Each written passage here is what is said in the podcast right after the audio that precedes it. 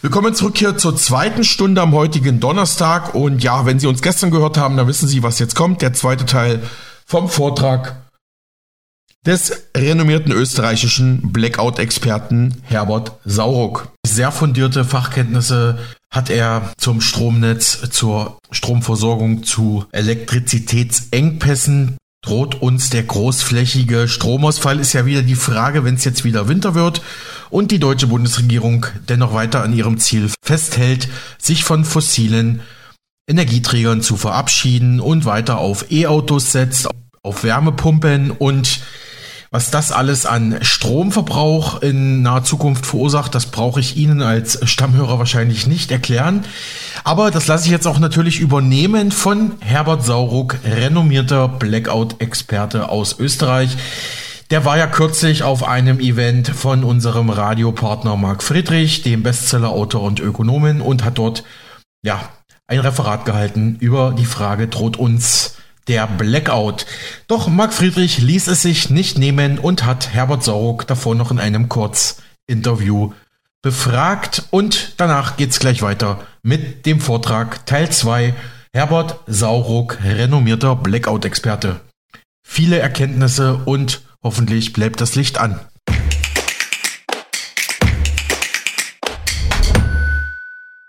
Herzlich willkommen zu einer neuen Folge Marc spricht mit heute Herbert Sauruck. Hallo Herbert. Hallo Marc. Ja, der Krisen- und Vorsorgeexperte schlechthin. Blackout, dein großes Thema. Auch wir haben schon zwei Interviews geführt auf meinem YouTube-Kanal. Die müsst ihr unbedingt anschauen. Weitere Infos zu dir auch unten in den Show Notes. Jetzt hatten wir die große Blackout-Angst letztes Jahr in Deutschland. Es ist abgeflacht. Wir hatten einen warmen Winter. Wir hatten genug LNG-Gas aus den USA. Wie ist der Status quo aktuell? Müssen wir uns noch Gedanken machen in Deutschland, Österreich, Europa über den Blackout oder ist es erstmal vom Tisch? Wir hatten diesen Winter ziemlich viel Glück, also das überrascht eigentlich fast alle Akteure, äh, auch weil so ein mildes Wetter war. Aber es war die Aussage schon davor, dass der letzte Winter jetzt nicht so problematisch gesehen wird wie der nächste, der kommende Winter. Und das ist auch mein aktueller Wissensstand. Also der nächste Winter ist alles andere als gesichert, sowohl gas- als auch stromseitig. Auch wenn es derzeit nicht so ausschaut, aber man sollte die Warnzeichen frühzeitig ernst nehmen. Also aufgeschoben ist nicht aufgehoben. Das heißt, da kommt noch was auf uns zu. Also müssten wir eigentlich Vorsorge betreiben. Also du würdest nach wie vor den Zuschauern sagen, dass wir weiterhin Vorsorge betreiben müssen in Eigenverantwortung, als auch regional, dezentral, aber auch die Unternehmen. Also die Vorsorge sollte generell betrieben werden, weil es können auch andere Ereignisse eintreten. Das ist nur ja. greifbarer. Äh, und ich denke, wir sind auf jeden Fall angehalten, das zu tun. Und Vorsorge war in der Menschheit immer überlebenswichtig und das ist auch heute noch, auch wenn wir das Gefühl haben, wir haben heute immer alles verfügbar. Jetzt haben wir in Deutschland am 15. April die letzten drei Atomkraftwerke abgeschalten. Welche Auswirkungen hat es auf das europäische Stromnetz? Hast du irgendwas gesehen? Also bisher nicht wirklich erkennbar. Ich glaube, das ist auch zu kurzer Zeit noch. Das, was schon in den letzten Wochen jetzt war, ist, dass Deutschland deutlich mehr Strom importiert hat. Klar. Äh, aber da ist auch die Frage, was ist die Ursache? Ist es, weil man nicht genug selbst produzieren kann oder ist es einfach billiger woanders, das einzukaufen?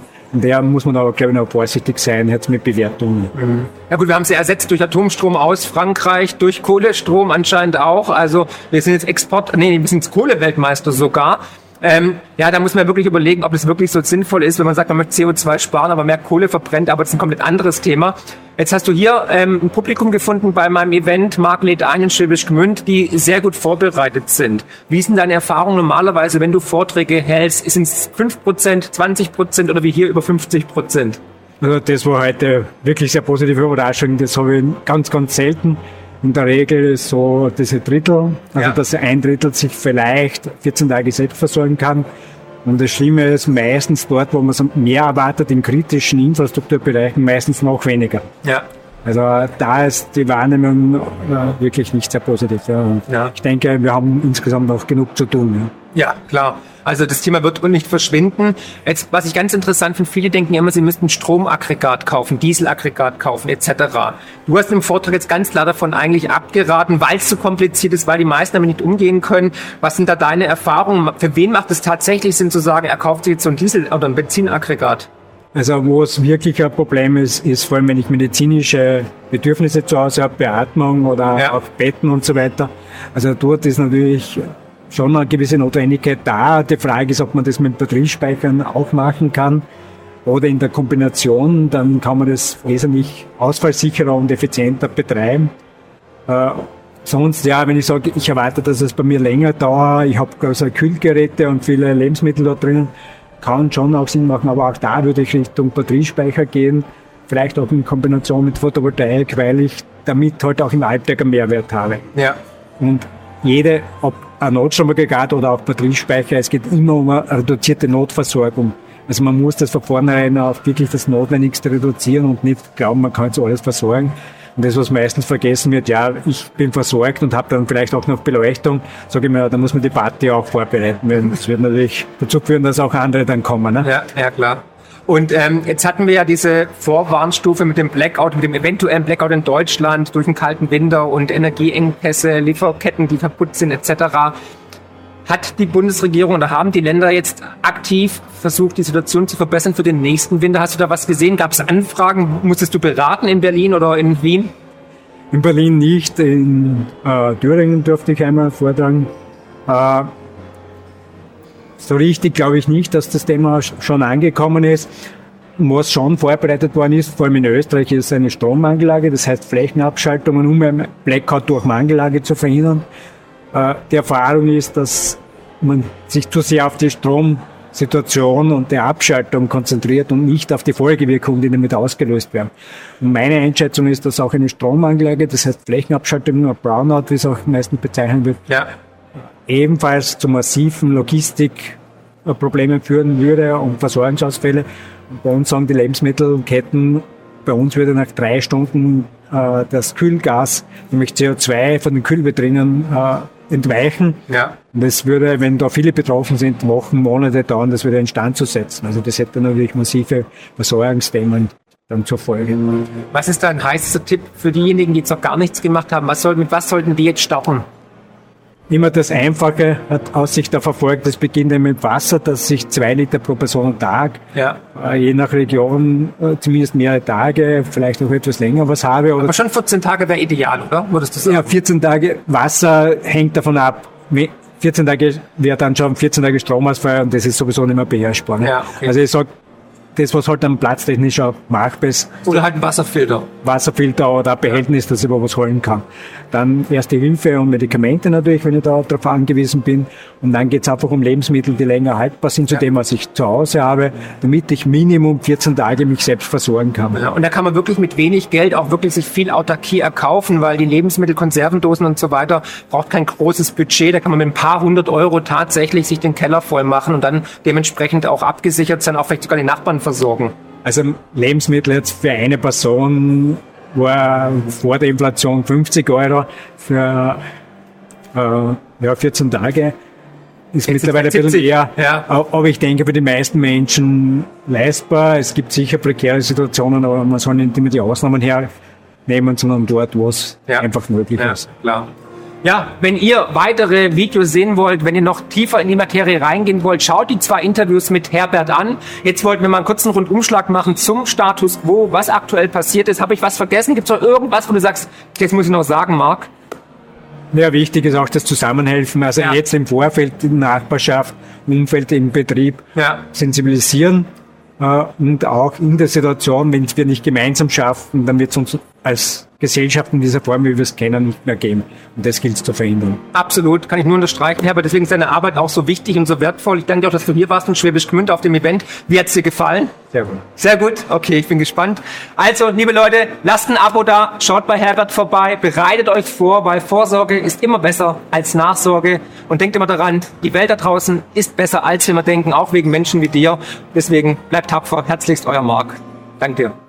Sie haben es momentan anscheinend wieder super im Griff, weil es gibt gerade das Angebot seit ein paar Wochen, Europa kann mit der Strom aus der Ukraine beziehen. Ist halt ein bisschen risky, ne? weil man nicht weiß, wann der nächste Angriff kommt.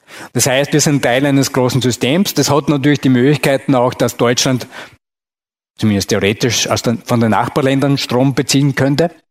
Ich sage immer theoretisch, weil praktisch ist seit Jahren, immer wenn es eng wird, haben alle Länder aus Deutschland importiert. Frankreich war auch noch bisher ein großer Exporteur. Die haben aber gerade größeres Problem mit ihrer Nuklearsicherheit. Äh, und die haben letztes Jahr im Sommer statt die Menge, was wir in Österreich verbrauchen, exportiert, importiert. Und das wird jetzt spannend, weil jetzt wollen alle importieren. Ne? Und das ist schon seit Jahren die Ansage, ja, wir importieren einfach aus den Nachbarländern. Da reden wir noch gar nicht für die Leitungskapazitäten, sondern dass dahinter nichts ist. Und mit Erneuerbaren halt das Problem, dass alle gleichzeitig zu viel haben oder alle gleichzeitig zu wenig haben. Gibt dann die Aussage, ja, irgendwo weht immer der Wind. Ja, irgendwo, nein, stimmt auch nicht. Ja, man kann durch diese internationale Vernetzung das hinausschieben, aber es gibt noch immer genug Zeiten, wo das dann nicht passt. Das andere, was auch viele nicht wissen oder nicht bewusst ist, Strom ist ein sehr fragiles Gut. Es muss, haben wir kurz vorher auch schon gehört, zu jedem Augenblick 31,5 Millionen Sekunden pro Jahr die Balance zwischen Erzeugung und Verbrauch ausgeglichen sein. Und das Netz speichert nichts, sondern Strom kann man nicht speichern. Strom muss man umwandeln, wenn man speichern möchte. Und dass das trotzdem so stabil ist bisher, und das europäische Verbundsystem ist wirklich das verlässlichste weltweit bisher, hängt auch eng damit zusammen, dass wir da Stoßdämpfer drinnen haben, bald hatten, nämlich die Generatoren der Großkraftwerke. Die haben hunderte Tonnen, die den Strom einerseits erzeugen und da wird einfach elektrische Energie, wenn viel da ist, oder nur grundsätzlich, aber wenn es viel da ist, mechanische Energie eingespeichert, wenn mehr braucht wird, also wenn wieder wer Lichtschalter einschaltet, dann wird das ein bisschen abbremst. Natürlich bei solchen Größenordnungen merkt man das nicht. Die Frequenz sinkt und das gleicht sich ständig aus. Und das Problem ist, wenn wir jetzt diese Anlagen, nämlich nicht die Generatoren selbst, sondern den Antrieb, Atom, Kohle, Gas stilllegen und damit auch die Anlagen, dann fehlen diese Stoßdämpfer. Es gibt zwar Ansätze, bei Biblis war das so, äh, das ist aber mittlerweile schon wieder eingestellt worden, dass der Generator zumindest einmal weitergelaufen ist nur um diese Pufferfunktion aufrechtzuerhalten, wobei das nicht mehr die volle Leistung ist, wie wenn auch die Turbine dran hängt. Und das Problem bei den Erneuerbaren ist halt, die haben diese Funktionalität nicht. PV dreht sich nichts, klar. Und bei Windstrom oder Windrädern dreht sich schon was, aber das Windräder produzieren in der Regel Gleichstrom und das wird, wird mit einem Wechselrichter in Wechselstrom umgewandelt. Daher keine physische Verbindung. Und das, was da drinnen ist, das reicht im Sekundenbereich als Puffer. Besser als nichts, aber zu wenig. Es gibt zwar Ansätze, wie man das machen kann, nämlich mit Leistungselektronik und großen Batteriespeichern. Die werden schon in Großbritannien, in Kalifornien, in Texas, in Australien gebaut, weil man dort schon weiter mit den Problemen ist. Aber in Europa ist es noch in Pilotprojekten. Es gibt dann zwar Zahlen, ja, es werden so viel Giga, also ja, Megawatt mittlerweile und es ist bereits im Gigawatt-Bereich äh, Speicher dazugebaut. Aber diese Speicher sind standalone, die haben nicht diese systemdienliche Funktionalität eingespeichert, also einprogrammiert. Und daher, ja, wir wissen, wie es geht, wir haben auch zum Teil die Technik, aber wir machen es halt nicht systemisch und das ist das große Problem. Das Thema mit den Erneuerbaren haben wir schon gehört im Winter hier Jänner 22 blau als Windstromproduktion. Unten ist dann der Juni 22 mit den äh, gelben Spitzen Photovoltaikstrom, wo wir halt sehr viele Einzelflächen haben. Ne? Also da kommen wir schon fast hin von dem, was wir verbrauchen, mittlerweile auch drüber. Aber wir haben halt viele weiße Flächen, wo konventionelle Kraftwerke gebraucht werden. Und die bisherigen Großkraftwerke sind aber nicht dafür gebaut worden, ständig auf und runter zu fahren. Das ist nicht unbedingt gut für die Lauf- und Lebensfähigkeit. Und das große Thema sind die Speicher, äh, dass wir einfach viel zu wenige haben. Und das effizienteste, was wir derzeit an Speichertechnologie haben, sind die Pumpspeicherkraftwerke. Und damit Sie Gefühl kriegen, wie es da ausschaut, wir haben in Österreich zumindest auf Papier theoretisch eine Speicherkapazität von 3300 Gigawattstunden. Das würde je nach Jahres- und Tag, äh, Jahreszeit drei bis 15 Tage reichen, nur als Speicher jetzt Österreich zu versorgen. Derzeit eher an die drei Tage, weil eben zu Frühlingsbeginn erst wieder Schnee schmelzen muss, damit die Speicher wieder gefüllt werden. In Deutschland gibt es derzeit 40 Gigawattstunden. 40 zu 3300. Theoretisch, auf Papier, technisch würde es eh nicht funktionieren, würde das zwischen 30 und 60 Minuten reichen. Und die Aussage ist, man kann das zwar verdoppeln, aber verdoppeln ist dann noch immer überschaubare Größe und meistens scheitert es halt auch am Bürgerwiderstand, weil die Leute wollen das nicht. Dann gibt es noch Umweltschutz und sonstige Gründe, warum wir das nicht wollen. Äh, ja, ein Problem also. Dann kommt, ja, jetzt wollen wir Elektromobilität äh, ausrollen und Elektroautos sind ja wesentlich effizienter als die fossilen, also 30 Prozent des Energiebedarfs.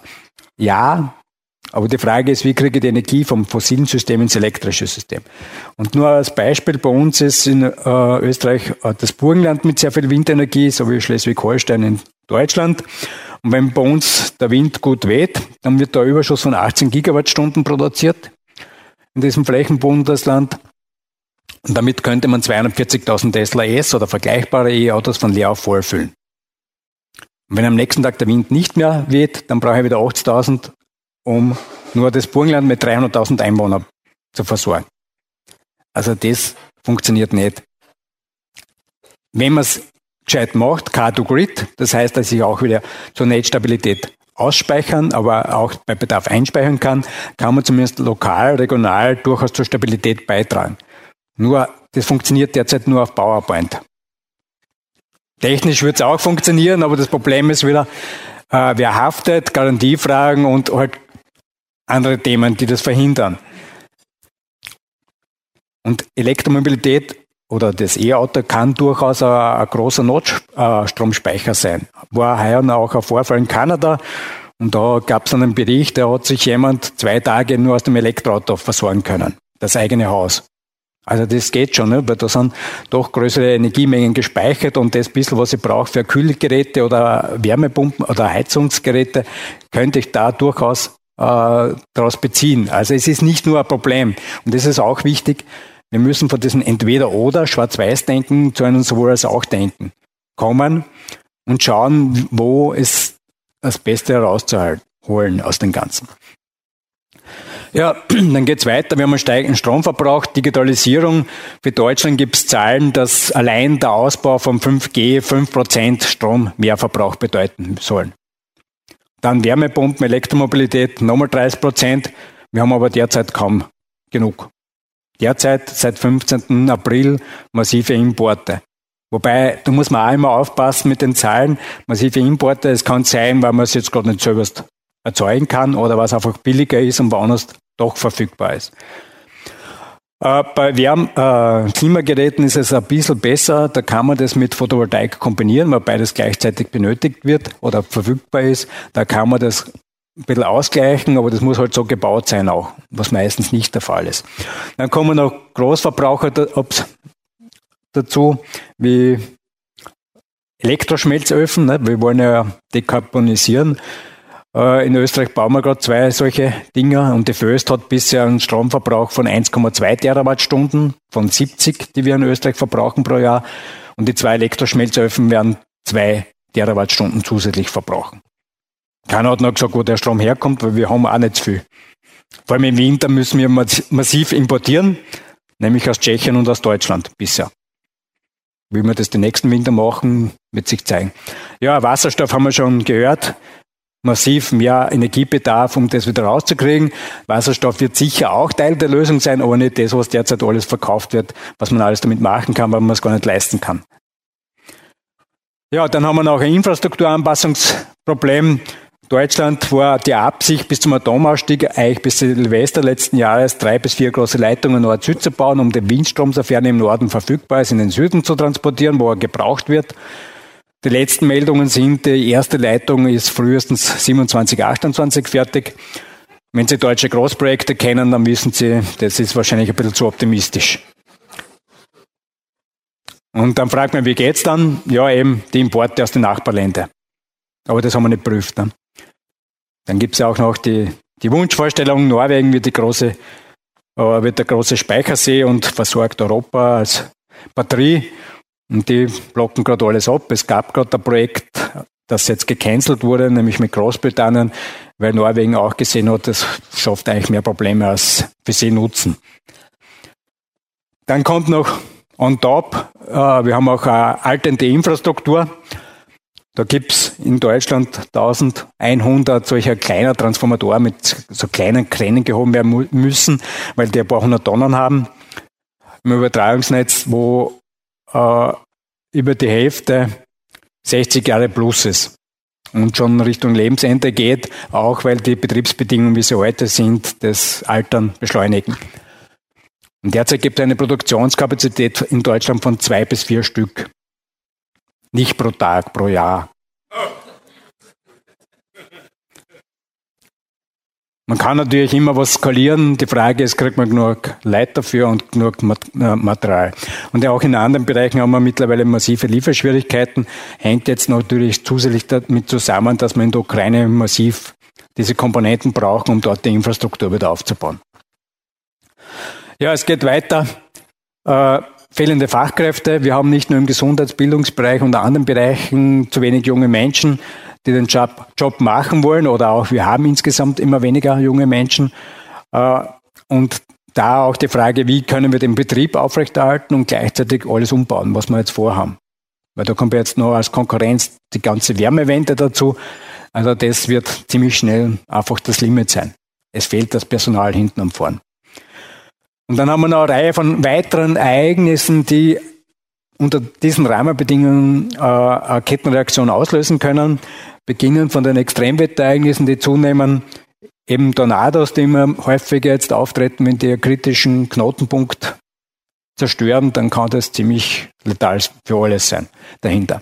Oder auch die Trockenheit kann man sich da jetzt bei uns äh, in, auch hier, aber auch in Österreich gerade nicht so vorstellen, weil jetzt momentan eben mehr Niederschläge sind. Aber in Frankreich, Spanien, Italien schaut es nicht so gut aus. Massive Trockenheit schon letztes Jahr. Problem, Wasserkraft funktioniert nicht mehr. Die Kühlung von Atomkraft funktioniert nur mehr eingeschränkt oder von Kohlekraftwerken.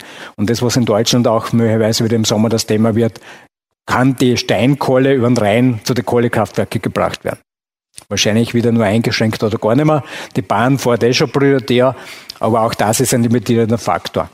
Wir haben auch in Deutschland das Problem mit steigenden Sabotageakten. Erst kürzlich in NRW, wo zum Glück der falsche Masten angesägt wurde, äh, ein paar Kilometer weiter wäre es der Masten zum Kraftwerk gewesen und das hätte böse ins Auge gehen können. Und man weiß nicht, was da noch daherkommt. Wir haben auch die Cyberangriffproblematik im kritischen Infrastruktur- oder Stromversorgungsbereich und viele andere Themen. Und das, was mich am meisten, äh, ja, wie soll man sagen, irritiert, ist diese Komplexitätssteigerung auch durch Digitalisierung im Stromversorgungsbereich, damit man irgendwie die Flexibilitäten noch zusammenbekommt steigt natürlich die Komplexität. Auf der anderen Seite immer mehr Kraftwerke, das muss ich auch irgendwie koordinieren. Äh, und Komplexität funktioniert halt anders als unsere bisherigen linearen Maschinen. Und die Techniker sind gut in ihrem bisherigen System, aber Komplexitätswissen ist leider nicht State of the Art auf der Uni oder sonst irgendwo. Und daher meine Sorge, dass da einfach Dinge, kleine Ursache, große Wirkung äh, getriggert werden können. Daher viele Dinge, die ja zusammenspielen, auch das Gasthema spielt natürlich noch rein. Äh, und daher ist es wichtig, möglichst viele Dinge zu erfassen, wo sind die Probleme. Und wenn man das sich anhört oder anschaut, dann muss man sagen, dass jemand sagt, es gibt kein Risiko oder es ist kein Risiko gestiegen, dann muss ich sagen, ja, was ist dann, was muss passieren, damit ein erhöhtes Risiko wahrgenommen wird? Das heißt, es kann zu einem ungeplanten großflächigen Ausfall kommen. Die Alternative wäre, wenn es zu wenig Strom absehbar gibt, wie es im letzten Winter äh, erwartet wurde, aber für nächsten Winter noch mehr erwartet wird, dass man Flächenabschaltungen durchführen muss. Äh, horcht sich zwar organisiert an, geplante Abschaltung, aber das Einzige, was geplant ist, ist die Abschaltung und hoffentlich die Wiedereinschaltung. Das, was dahinter passiert beim vierstündigen großflächigen Ausfall, geplant oder ungeplant, das ist vielen Akteuren leider nicht bewusst. Und daher die Frage, wie lange dauert es, wenn es zum ungeplanten Ausfall kommt? Und da auch die Schwierigkeit, und daher die Antwort oder die Gegenfrage, was? Weil es von sehr unterschiedlichen Rahmenbedingungen abhängt. Was, welches Gebiet ist betroffen? Äh, welche Kraftwerke sind in diesem Gebiet? Gibt es die Möglichkeit zum Weiterschalten? Ist das richtige Personal am richtigen Standort? Und, und, und. Und daher gibt es da viele Unsicherheiten. Und zu Beginn und auch länger eben nicht einschätzbar, wie lange das dauern wird, weil die Erfahrung fehlt. Zum Glück. Es gibt aber Vorbereitungen, wo man das am Simulator äh, übt und halt versucht nachzubilden. Und daher die Phase 1, Strom ist weg, Strom ist wieder da, regional unterschiedlich. In Österreich rechnen wir mit rund einem Tag. Die Aussage vom Übertragungsnetzbetreiber ist so bis zu 30 Stunden, hängt eben davon ab. Wir haben aber das Glück, dass wir die Pumpspeicherkraftwerke haben und daher gezielt, rasch und groß wieder hochfahren können. Das in Deutschland nicht so einfach möglich sein wird, zumindest nicht in den nördlichen Regionen. Und hier gibt es durchaus Erwartungen in Deutschland, dass es eine Woche dauern könnte, bis Norddeutschland wieder Strom hat. Und eine Woche ist eigentlich aus meiner Sicht der letzte Punkt, wo man sagen kann, das kann man vielleicht hoffentlich noch wiederherstellen. Eigentlich ist ab 72 Stunden schon nicht mehr absehbar, weil dann die meiste Notstromversorgung in kritischen Infrastrukturen, aber auch im Stromversorgungssystem Automatisierung ausfällt, aber vor allem in der Telekommunikationsversorgung. Und wenn diese Backbone-Systeme mal ausfallen, dann weiß niemand, ob man die wieder hochkriegen, weil dann einfach Hardware-Schäden größerer Ordnung zu erwarten sind. Und was auch wichtig ist, wenn der Strom wieder früher da ist, vor allem im südlichen Raum, auch hier vielleicht in Baden-Württemberg, äh, beim Zusammenschalten dieser Teilsysteme kommt es regelmäßig in der Simulation zu Totalausfällen wieder, weil da was schiefgehen kann. Und daher, wenn einmal Strom da ist, einmal durchatmen, aber mal durchaus abwarten, bis eine Bestätigung kommt, es ist damit zu rechnen, dass es länger halten wird oder so bleiben wird weil man sonst zusätzliche Schäden, vor allem an IT-Systemen, Produktionsanlagen riskiert, wenn man zu früh wieder losstartet. Das, was eigentlich immer unterschätzt wird, ist die Phase 2, nämlich die Zeit, der Strom ist wieder da, bis die Telekommunikationsversorgung wieder funktioniert und hier sollten wir erwarten, dass es mehrere Tage noch dauern kann.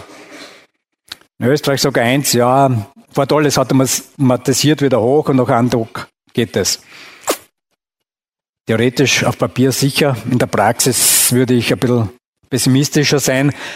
Vor allem auch, wenn man sagt, ja, wir rechnen mit 5% Hardware-Schäden. Äh, kommt darauf an, wenn das unwichtige Komponenten sind, ja.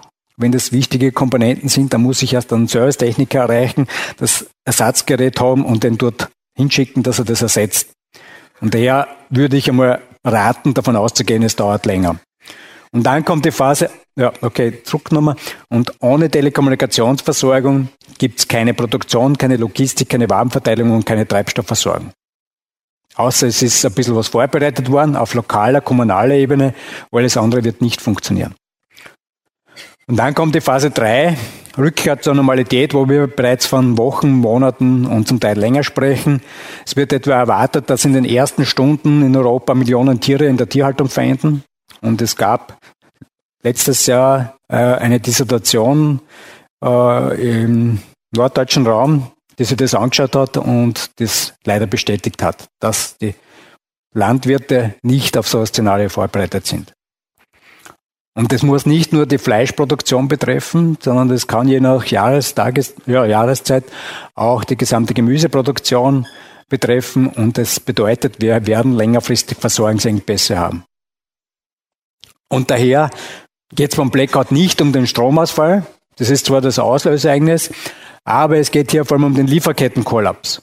Und wir haben in den letzten zwei Jahren doch einige Beispiele gesehen, beginnen von der Suezkanalblockade, was ein Schiff global auslösen kann in den Lieferketten. Wenn ich sage, wir haben in Mitteleuropa auch nur einen mehrstündigen Stromausfall, großflächig, immer wichtig großflächig, dann können wir davon ausgehen, dass wir ein massives Logistikchaos haben werden. Alle, die mit IT ein bisschen zu tun haben, wissen, never touch a running system. Greif nichts an, was funktioniert. Und da geht es nicht um die Office-IT, sondern Gebäudeleittechnik, Prozessleittechnik, möglicherweise auch ihre Küchengeräte. Das ist alles heute Hightech und zunehmend sensibel auf Stromschwankungen und solchen Dingen. Und daher die große Chance, dass das länger dauern wird. Und daher auch die Frage, auf was bereiten wir uns vor? Auf diesen Stromausfall, Sprint mit Notstromaggregaten, je nach Einrichtung sicher auch notwendig. Aber mein genereller Zugang und der Aufforderung ist, auf mindestens 14 Tage Notbetrieb sich einzustellen und vorzubereiten. Da tue ich mir in Deutschland ein bisschen schwerer, weil in Österreich sage ich ja, ein, zwei Tage maximal Stromausfall. Dann, bis die Telekommunikation wieder funktioniert, dann können wir wieder anfangen, hoffentlich Notproduktion zu starten, wobei das derzeit auch noch nicht überall funktioniert, und dann wieder irgendwas zu verteilen. Das heißt, wir kommen in jedem Fall in die zweite Woche, bis wieder irgendwas breiter verfügbar sein wird am Waden. Wenn ich schon sage, ich habe mehrere Tage Stromausfall, dann wird es durchaus länger. Das heißt, wenn Sie weiter nördlich in Deutschland wohnen, dann sollten Sie vielleicht durchaus über länger nachdenken. Der wichtige Punkt ist, es ist ein Unterschied, ob ich ein, drei, fünf Tage mich auf einen Stromausfall vorbereite und glaube, dann ist vorbei. Weil dann habe ich ein Problem, weil ich nicht rechtzeitig zum Sparen, zum Rationieren, zum Einschränken beginne. Und dann falle ich hinten noch ins Loch. Das ist das Problem der Krankenhäuser. Die haben zwar ein, zwei Tage Notstrom, das ist schon mal ein Ansatz, aber in der Versorgung meistens nur wenige Tage. Ich habe jetzt der Krankenhaus gerade wieder gehört, ein Tag Lebensmittel. Das betrifft aber viele andere Bereiche auch. Ich habe andere Krankenhäuser gehabt, zweiten Tag keine OP mehr, äh, keine Reinigung mehr, weil das von externen Dingen abhängig ist. Damit können sie keinen Betrieb mehr aufrechterhalten. Und das Ganze beginnt zeitnah mit dem Ausfall der Telekommunikationsversorgung. Gehen Sie davon aus, bis Sie realisieren, es gibt was Größeres, gibt es keine Kommunikation mehr. Also in Österreich sagt der 1 30 Minuten, wird in Deutschland auch nicht anders sein.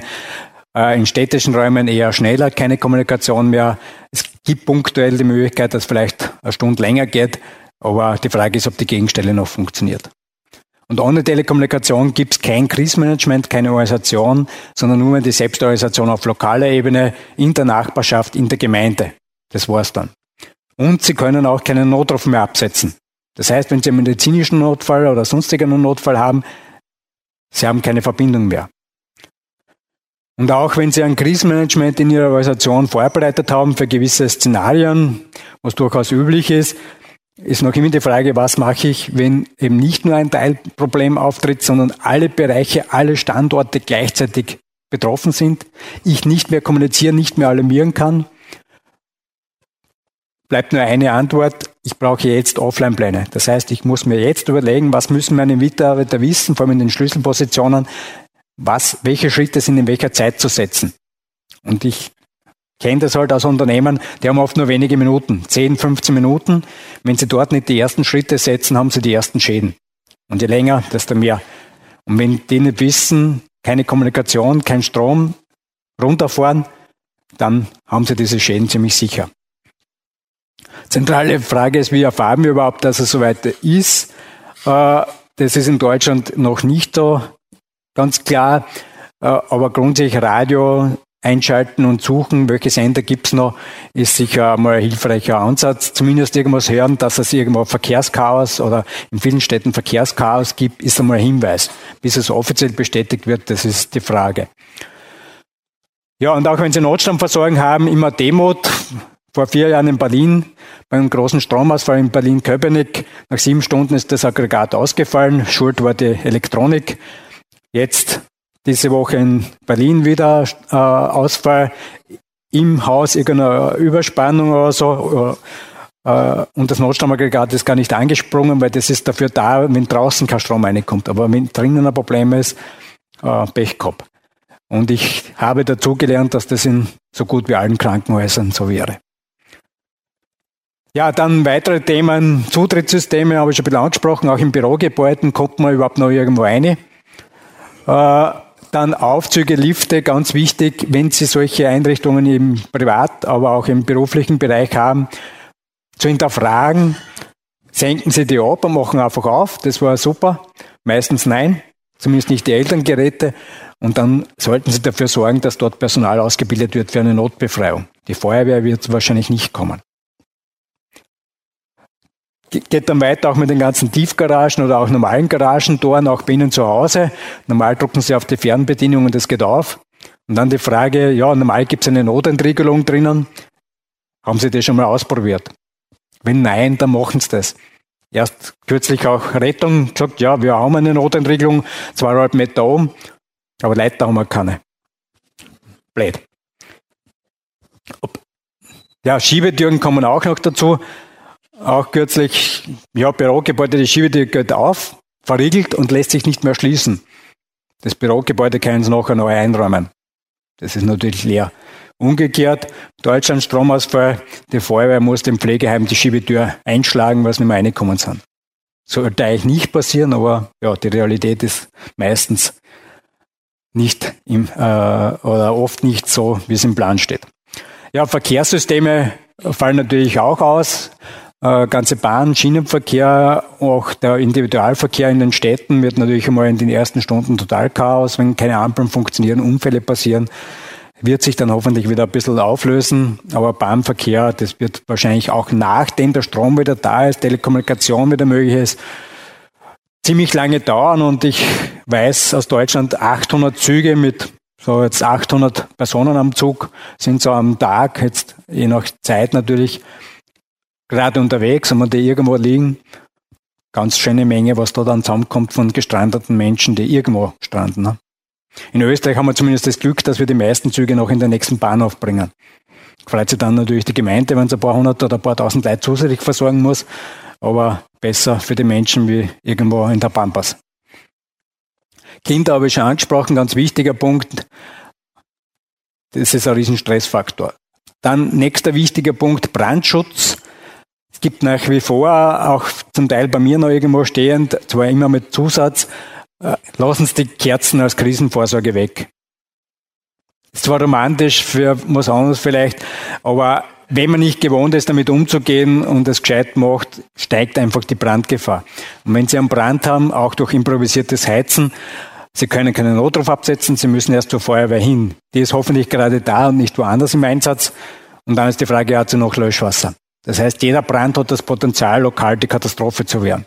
Wenn Sie im Mehrparteienhaus wohnen, dann auch die Nachbarn sensibilisieren, weil wenn Sie die Hausaufgaben machen und die Nachbarn nicht und die fackeln Haus ab, sind sie auch mit abgefackelt. Ja, Wasserversorgung in Deutschland Riesenthema, vor allem auch in den Städten, was mich immer wieder erschüttert, dass man hier so blauäugig ist. Äh, wenn das Wasser nicht mehr funktioniert, dann ist ziemlich schnell Schluss mit jeglicher sinnvollen Krisenbewältigung.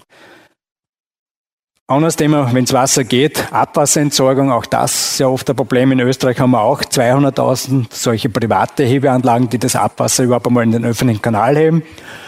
Und wenn Sie dann im Mehrgeschosshaus wohnen, 17 Stöcke und Sie wohnen im Erdgeschoss oder im ersten Stock, können Sie sich vorstellen, was dann bei Ihnen zutage kommt.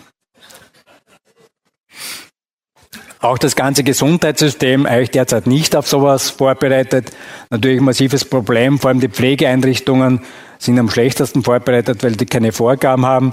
Wenn Sie Angehörige in Pflegeeinrichtungen haben, dann schauen Sie, dass Sie mal nachfragen, nachbohren jetzt und in der Situation Ihre Angehörigen rausholen, weil das wird dort ziemlich schnell sehr unschön. Ja, es geht weiter die gesamte logistische Vernetzung, alles Strom- und IT-abhängig. Das heißt, die Zahlungssysteme fallen sofort aus und es wird auch dauern, diese wiederherzustellen. Die Supermärkte können auch nicht mehr wirklich was machen. In Österreich gibt es jetzt eine gemeinsame Vorgangsweise seit November. Alle Supermärkte sperren am ersten Tag zu, egal ob das um 5 Uhr in der Früh oder um 5 Uhr am Abend ist. Äh, bereiten dann eine Notabgabe vor und am zweiten Tag wird es dann von 10 bis 15 Uhr für die Öffentlichkeit, für die Bevölkerung Gratissackeln geben nämlich um die verderblichen Waren, und wir haben derzeit am Tag etwa 200.000 Tonnen in den Supermärkten liegen, abzugeben, damit die nicht kaputt werden und noch genutzt werden können. Ersetzt keine Vorsorge, aber es ist ein Notverfahren. Soweit für heute der österreichische Blackout-Experte Herbert Sauruck auf einer Veranstaltung von Treibstoffversorgung, auch die funktioniert in der Regel nicht, wenn der Strom wieder da ist, weil sie IT-Abhängigkeiten haben zum Server in der ganzen Logistik. Und das heißt, auch wenn irgendwo eine Tankstelle wieder geht, sollte man den Treibstoff für die Einsatzorganisationen oder für Mitarbeiter in Krankenhäusern und anderen wichtigen Bereichen mal dort reservieren. Und die breite Masse, die nichts Großartiges ähm, machen kann, sollte zu Hause bleiben und Ressourcen schonen. Medikamenten versorgen, Gesundheitsversorgung natürlich auch. Ja, weiter, auch wenn wieder was aufmachen sollte, werden die Regale ziemlich schnell leer. Vor drei Jahren haben wir es ja gesehen, erster Lockdown, zumindest in Österreich, aber in Deutschland glaube ich auch, wie schnell das dann geht. Damals hat die Logistik funktioniert. In dem Fall geht keine Logistik. Das wird Tage dauern, das wieder zu starten. Nicht Normalbetrieb, starten. Äh, und noch schlimmer wäre es natürlich, wenn schon vorher was zerstört wird, weil dann dauert es noch viel, viel länger. dort wieder Ware hinzubringen. Das heißt, das Problem potenziert sich dann. Und hier sind wir halt als Bevölkerung das große Thema und Problem, weil wir aus Untersuchungen in Österreich, aber auch in Deutschland wissen, dass in rund ein Drittel von uns glaubt, es gibt eh kein Problem, weil es auch so kommuniziert wird und sich maximal vier Tage selbst versorgen kann. Ein weiteres Drittel maximal eine Woche und nur ein Drittel länger als eine Woche.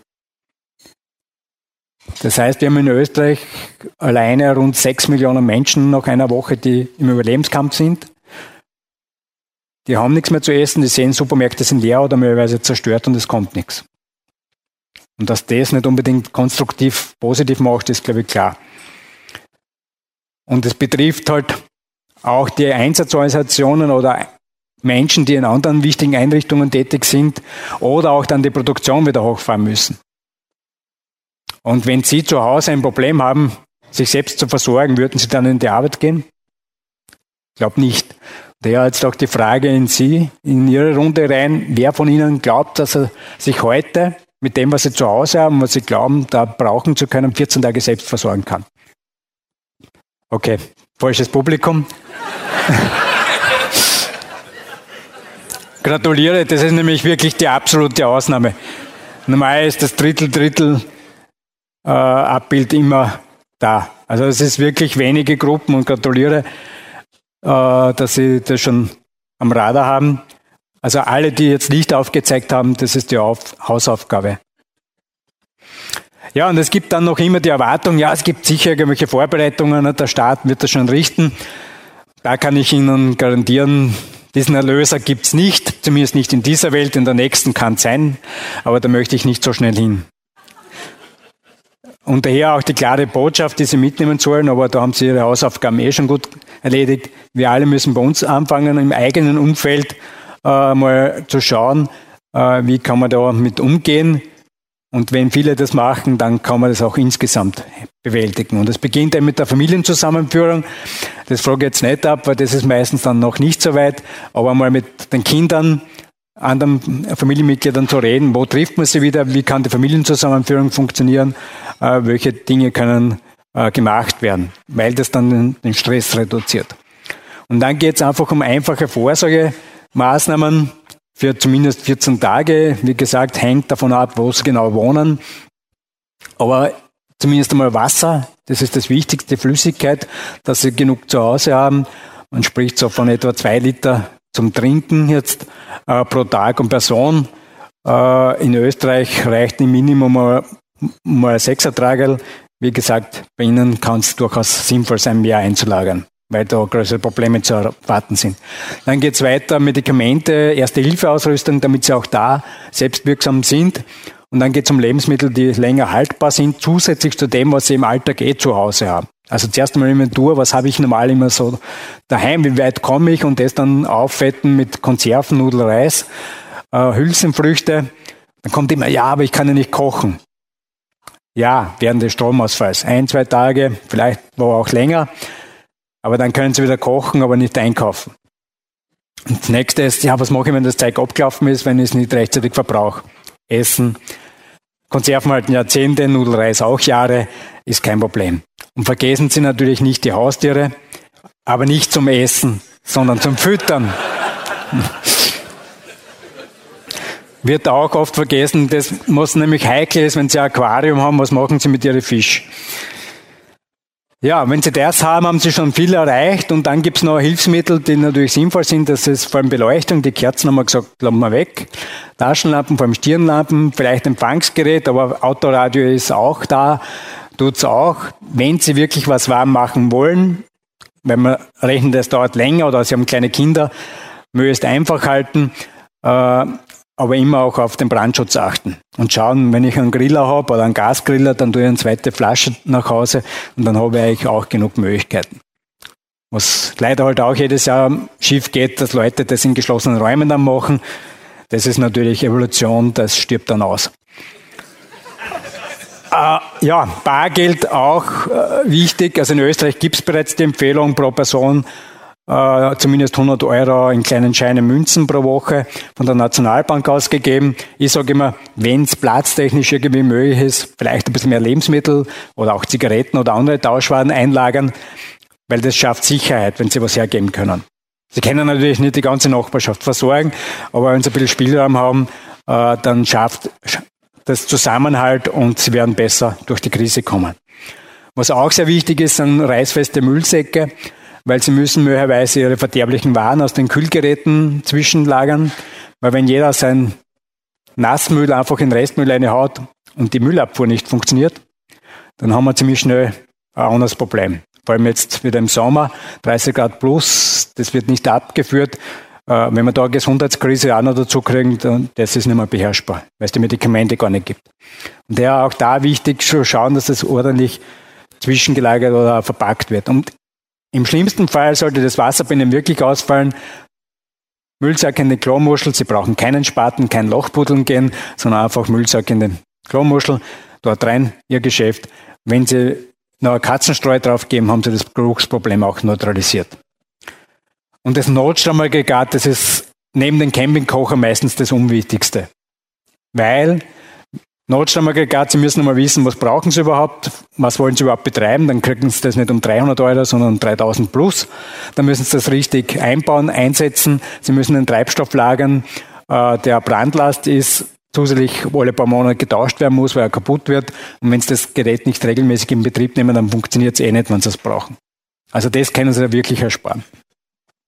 Ja, es gibt eine Reihe von Hilfestellungen äh, unter diesen URLs. Ich weiß nicht, ob die Unterlagen im Nachgang auch verfügbar gemacht werden. Ja, äh, dann gibt es von mir auch ein Infopaket.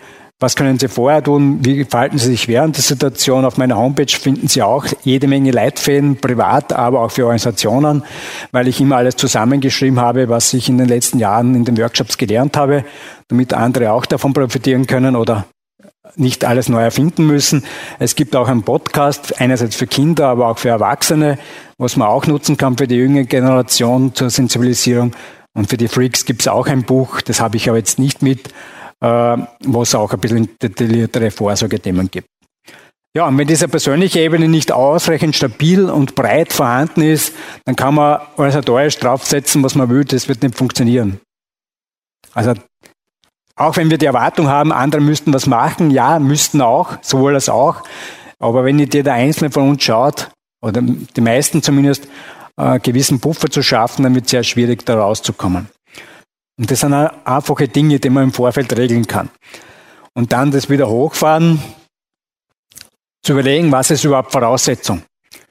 Meine Einschätzung ist, und das mache ich den Unternehmen auch immer klar, wenn sie nicht unmittelbar in der Gesundheits- oder Lebensmittelversorgung tätig sind oder sonst in einem kritischen Bereich, dann macht es erst Sinn, wieder über das Hochfahren nachzudenken, wenn sie wieder kommunizieren können. Das heißt, wenn sie ihre Mitarbeiter anrufen können.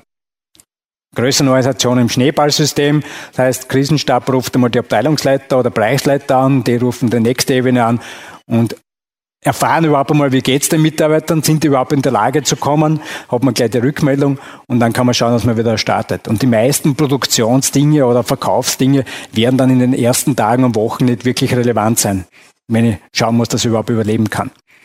Und da auch zu überlegen, was ist im Vorfeld notwendig vorzubereiten. Wenn Sie glauben, Sie können da irgendwas versichern, äh, dann kann ich Ihnen versichern, die Versicherungen steigen aus.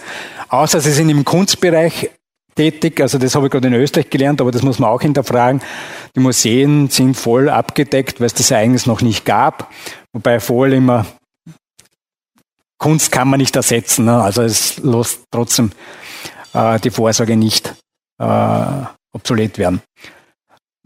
Ganz wichtig ist auch in den ganzen Vorbereitungen Einfachheit, weil alles, was ein bisschen komplexer oder mehr Koordinierung braucht, wird nicht funktionieren, weil irgendwas dann doch nicht so geht. Der möchte einfach halten dezentrale funktionale Einheiten, das heißt in der Familie, in der Nachbarschaft, schauen, dass da Struktur aufrecht bleibt, dass man gegenseitig hilft und unterstützt. Und wenn das vielfach passiert, dann bleibt die Gesellschaft auch stabil. Und dann kann man auch, wenn wieder mehr funktioniert, das hoffentlich möglichst rasch wieder zur gewohnten Struktur hochskalieren. Und nach Möglichkeit üben, sowohl die technischen Dinge, aber auch Abläufe weil es halt sich dann immer wieder zeigt, dass halt dann doch nicht alles so funktioniert, wie man glaubt. Kürzlich bei uns äh, Gemeinde, der hat gesagt, wir haben die Notstromversorgung für die Wasserversorgung getestet, drei Aggregate, 72 Stunden laufen lassen. Das erste ist nach drei Stunden ausgefallen. Weil Abgaswerte Vorschriften. Das war zu wenig ausgelastet und das hat sich dann einfach automatisch abgeschaltet. Und das finden Sie nur raus, wenn Sie das wirklich einmal länger testen noch. Ja, und damit hoffe ich, ich konnte jetzt im letzten Teil doch ein bisschen auch eine Zuversicht mitgeben, dass man mit relativ wenig Aufwand, aber Sie haben schon gezeigt, Sie sind eh schon weiter, eh klar, sonst wären Sie nicht hier, äh, den ganzen Schrecken doch wieder ein bisschen den Schrecken nehmen. Aber wichtig ist, es gibt da Empfehlungen, ja, du darfst dir nicht zeigen, dass du vorbereitet bist, du musst dich verstecken. Ja, wenn ich vorher nichts gemacht habe, dann ist es vielleicht gescheiter, aber jetzt, wo noch nichts passiert ist, versuchen Sie Ihr Umfeld auch mitzunehmen, zur Vorsorge zu bewegen. Sie werden nicht alle Menschen erreichen. Es wird welche geben, die machen zu und sagen, na, das ist ja alles nur Panikmache wieder. Äh, wird es auch geben, aber es gibt genug Menschen, die sagen, okay, ich bin dankbar, weil ich habe einfach über das bisher nicht nachgedacht, aber das bisschen kann ich durchaus machen und das schafft Sicherheit. Und der nehmen Sie diese Informationen auch mit in ihre Netzwerke, wo sie sonst unterwegs sind, äh, und versuchen sie auch andere Menschen zu erreichen und Brücken zu bauen. Danke.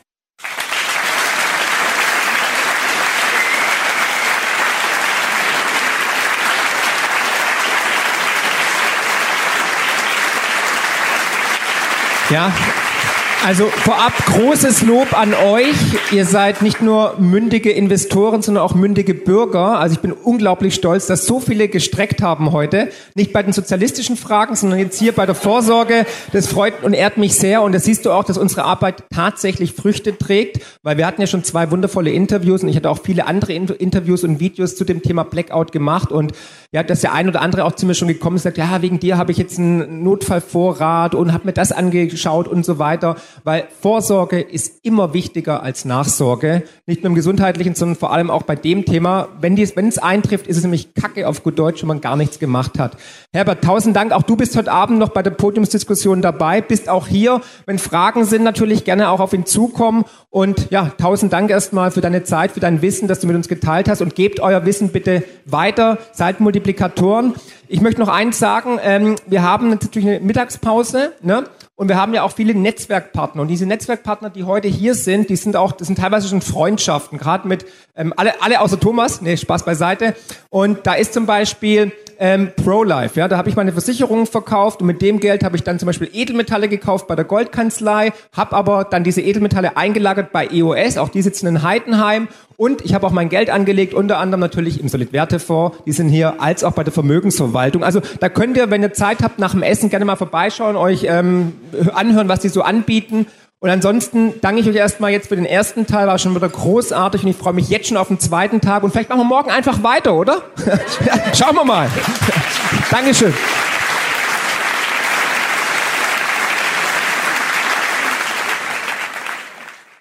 Sagt abschließend der österreichische renommierte Blackout-Experte Herbert Sauruck auf einer Veranstaltung von unserem Radiopartner Marc Friedrich. Zuvor war er mit ihm im Interview und mehr Informationen finden Sie auf der Homepage von Herbert Sauruck unter www.sauruck.net. Sauruck mit Doppel-G wie Gustav geschrieben. Und damit verabschiede ich mich. Ja, und der Blackout-Experte Herr Sauruck, er setzt auch heute den Schlusspunkt. Vielen Dank, dass Sie wieder mit dabei waren. Vielen Dank für Ihre Treue. Wir hören uns morgen. Bis dahin eine gute Zeit.